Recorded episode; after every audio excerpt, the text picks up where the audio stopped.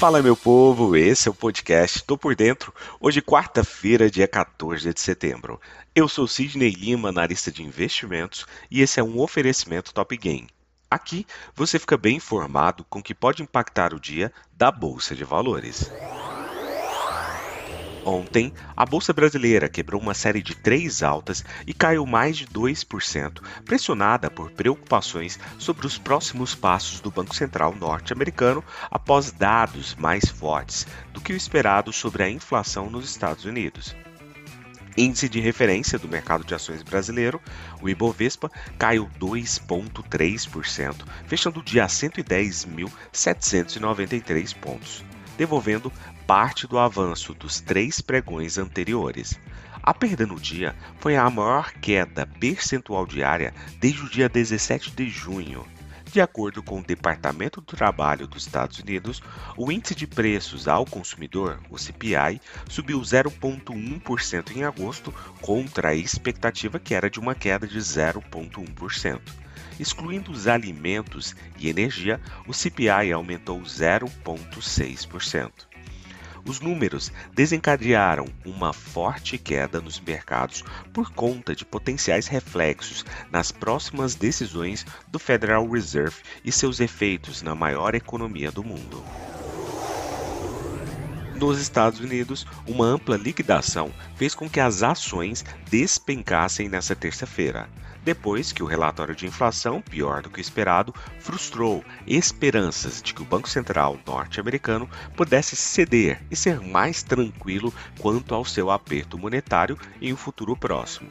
O índice Dow Jones Nasdaq e S&P 500 recuaram fortemente, encerrando uma sequência de quatro dias de alta e registraram suas maiores quedas percentuais diárias desde junho de 2020, durante a pandemia de Covid-19.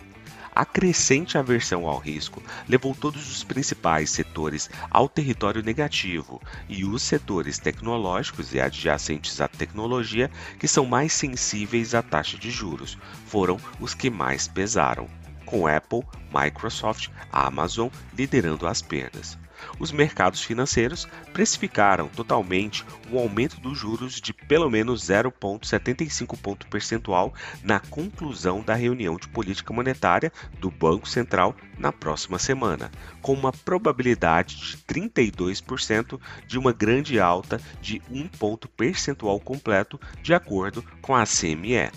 O índice S&P 500 fechou em queda de 4,32%, o Dow Jones em queda de 3,94% e o índice Nasdaq da tecnologia com uma queda de 5,16%.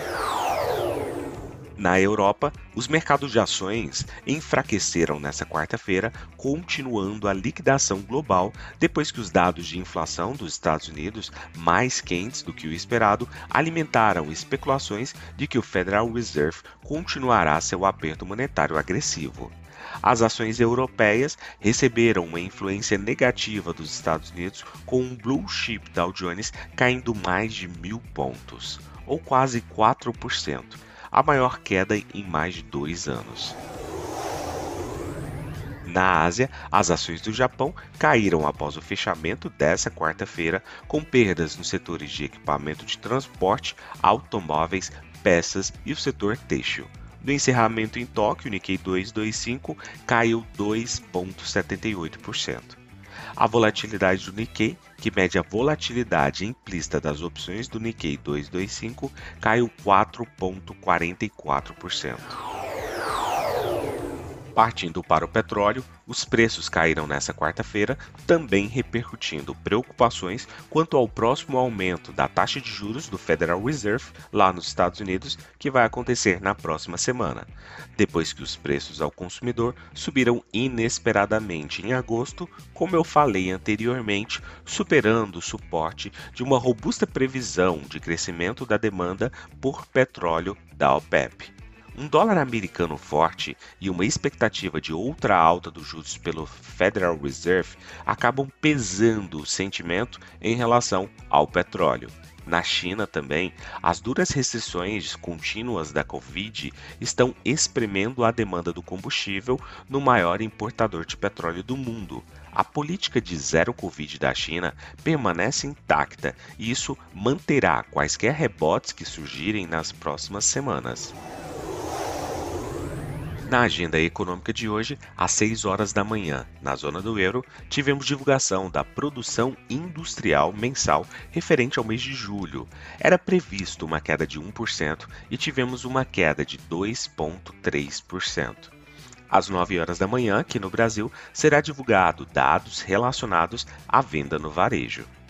Às 9 horas e 30 minutos no mercado norte-americano, desta vez também teremos divulgação de dados relacionados à inflação. Contudo, será da inflação ao produtor, o famoso IPP, em que também espera-se uma queda de 0,1%.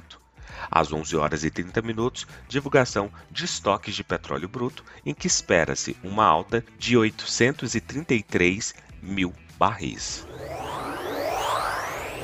Partindo para as cotações, agora que são 7 horas e 34 minutos do dia 14 de 9 de 2022, temos trio norte-americano respirando do tombo de ontem, com Dow Jones subindo 0,30%, S&P 500 com uma alta de 0,41% e Nasdaq Bolsa da Tecnologia com uma alta de 0,51%. A Alemanha cai agora 0,46%, a França sobe 0,53%.